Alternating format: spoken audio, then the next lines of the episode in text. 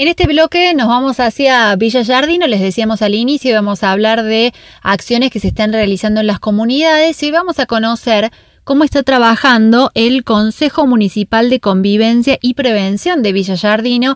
Hace algún tiempo les hemos compartido la convocatoria para sumarse. Este fin de semana estuvieron realizando un taller de gestión de conflictos y tuvimos la posibilidad de conversar con su presidenta, Sofía Scandaliaris, que nos va a contar un poco en qué consiste, cuáles son los objetivos, cuál es la idea de agruparse como vecinos para trabajar para su ciudad. Hola, ¿qué tal? Muchas gracias por el espacio eh, nosotros estamos trabajando bajo la ley 10437, que es la ley provincial, eh, que nos convoca como vecinos, ¿no es cierto?, que se conformen los consejos municipales de prevención y convivencia, eh, cuyo objetivo es está dentro de la ley en el artículo 18, que es llevar, digamos, la problemática de los vecinos a, hacia el Consejo Deliberante, hacia las autoridades municipales y provinciales, dependiendo la situación a, quien corresponda, eh, llevando también como si fuese de alguna manera el, el, número el número negro que se suele decir de, situaciones que, que, ocurren en lo que es en materia de seguridad y de prevención sobre todo, ¿no es cierto? Porque eh, nuestros consejos apuntan siempre a trabajar sobre la prevención. Eh, porque para lo para el hecho ya ocurrido, digamos, la instancia es la justicia o la, fuerza policial. Nosotros mm, nos abocamos a lo que es prevención. Bien, y en ese sentido participan todos los vecinos de Villa Jardino que quieren sumarse al consejo, ¿es de manera horizontal? ¿Hay vocales? ¿Cómo es el funcionamiento?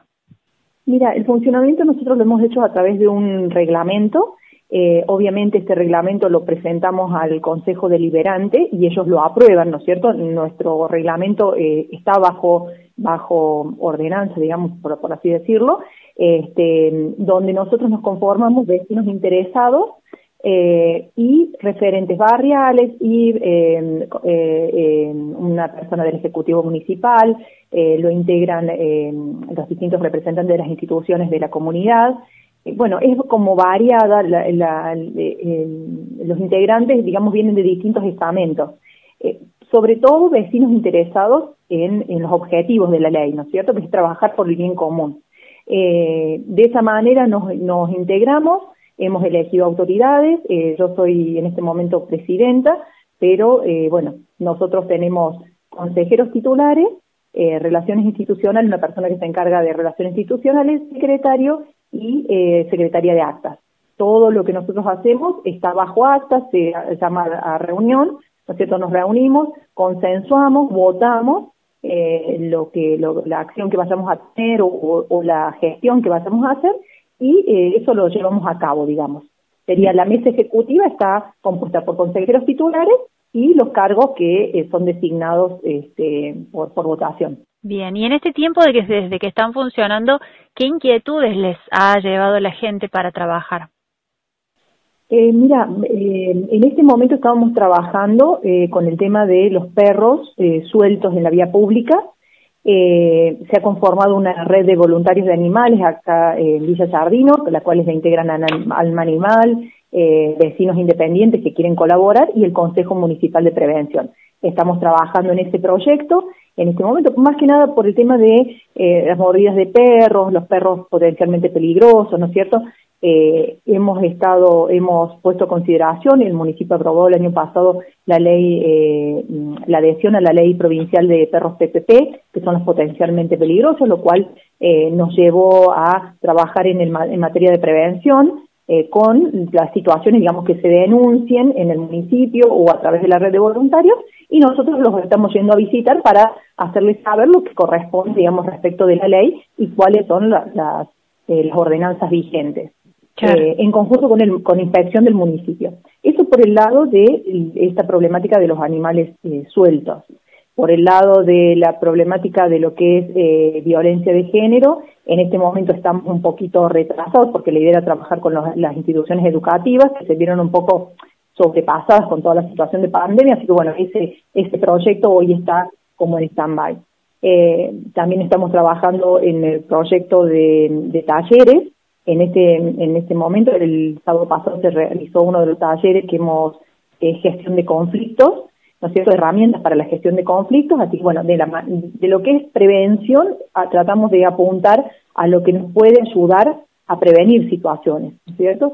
Y después, bueno, todo lo que es la gestión eh, ante las autoridades, ya sea policiales o municipales, en materia de, por ejemplo, eh, yuyos, eh, yuyos altos, eh, agilizando por ahí en, en ese sentido con una planilla para que el vecino pueda llegarse y dejar eh, un reclamo.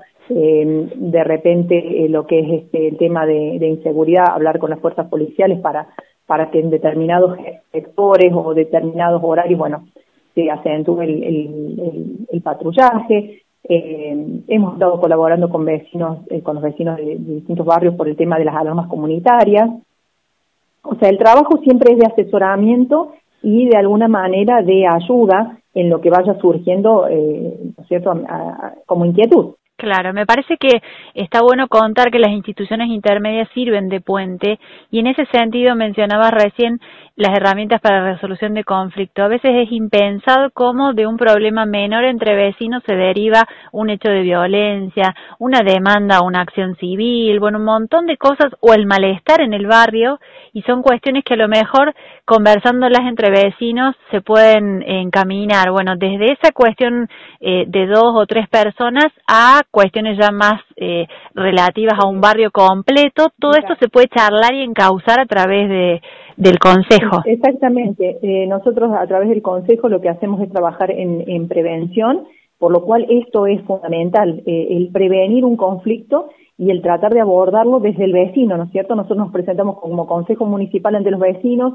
tratamos de que eh, sepan cuáles son las, las que caben de la ley, ¿no es cierto? Cuáles son las, las, las acciones que caben a través de la ley, pero tratamos de que no llegue a esa instancia, de que el vecino entienda que esto se trata de una mejor convivencia y de que todos poniendo un poquito podemos mejorar la situación.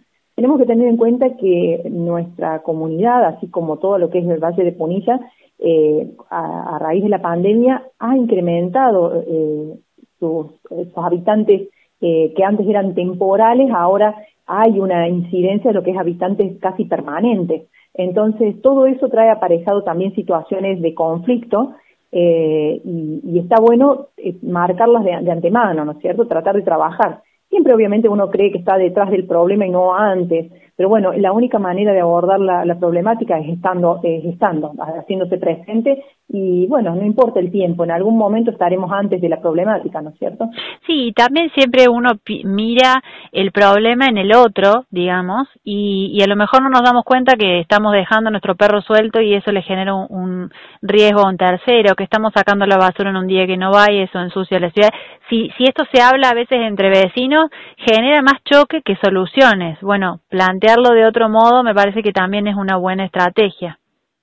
Exactamente, sí, el, consejo es un nexo y como vos bien lo dijiste, es un nexo ante las instituciones porque de, alguna manera eh, representamos lo, lo, o presentamos la problemática de la comunidad, ya no de un solo barrio porque lo ponemos en la mesa a consideración y bueno, vamos viendo las características que va teniendo la misma problemática en distintos barrios. Entonces, de, esa manera se puede abordar una solución o por lo menos aconsejar cuál puede ser la solución este, a, futuro, ¿no es cierto? En este, en este momento, nosotros hará un mes, el Consejo Deliberante aprobó un proyecto de ordenanza que lo, lo elevamos desde el Consejo para una, la castración masiva y gratuita de animales, eh, para lograr el, lo que se llama el equilibrio poblacional. Entonces, bueno, esto es un punto eh, importante porque, bueno, podemos acercar una herramienta, ahora estamos trabajando en lo que es eh, la campaña que va a ser para el año que viene, en lo que es la elevación del presupuesto y en lo que es el, el, cómo llevar a cabo esta campaña,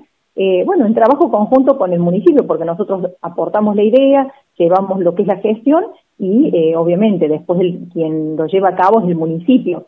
Pero bueno, nosotros damos todo lo que es la capacidad eh, cognitiva, digamos, del tema, que ya nos hemos interiorizado, que ya le hemos, le hemos buscado la vuelta de cómo, puede ser efectivo. Y bueno, a través de, de, esta gestión, bueno, consideramos que el año que viene se va a poder llevar a, eh, a, cabo la campaña y eso va a incidir en lo que es la salud de los animales y lo que es la convivencia propiamente de los vecinos, ¿no es cierto?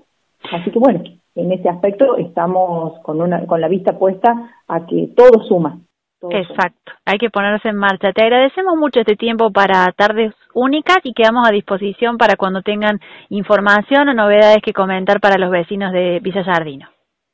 Yo, yo más que agradecida que difundan el trabajo porque es importante también para la comunidad de, del corredor Punilla este, saber que hay grupos de vecinos que están trabajando y que así puede, puede repetirse en otras localidades trabajar eh, en la parte positiva que es el trabajo para la comunidad y por la comunidad. Así pasó por tardes únicas Sofía Escandaliaris. Ella es la presidenta del Consejo de Prevención y Convivencia de Villa Jardino. Nos contó acerca del funcionamiento de esta nueva institución y decía en el cierre, ¿no? Una experiencia que ojalá sirva para esa localidad, pero también que eh, abra la puerta que se replique en otros lugares del Valle de Punilla porque es muy interesante el trabajo entre vecinos para y por la comunidad y a veces es más fácil acercarse a un vecino, a un centro vecinal, a una cooperadora, a una institución intermedia que ir directamente como ciudadano a los organismos de gobierno. Bueno, este puente intermedio está abierto en la localidad vecina.